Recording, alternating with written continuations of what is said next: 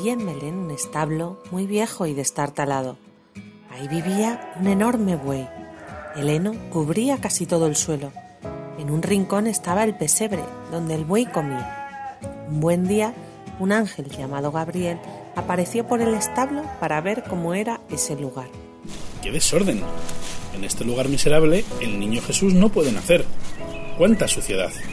El buey miró al ángel con sus grandes ojos.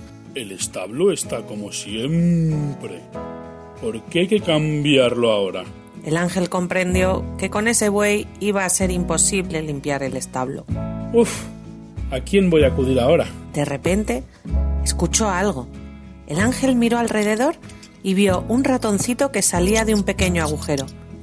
Richie, que así se llamaba aquel ratoncito, había salido de su escondite para ver lo que estaba pasando.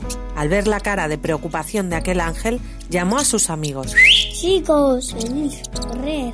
Ha venido el ángel Gabriel necesita nuestra ayuda. ¿Quieres ayudarme? Necesito que este establo sea el lugar más digno de la tierra. Es necesario que esta noche todo esté a punto para el nacimiento del niño Jesús. Los ratones no se lo pensaron ni un instante. Cada uno se puso a limpiar afanosamente. En poco tiempo, el viejo establo relucía. Hasta el buey tenía un aspecto mucho más elegante. El buey entendió lo importante que era ese tal Jesús, porque nunca antes había visto un lugar tan bonito como era su establo en aquel momento. El ángel estaba tan contento con el trabajo que habían hecho los ratoncillos que decidió concederles un deseo.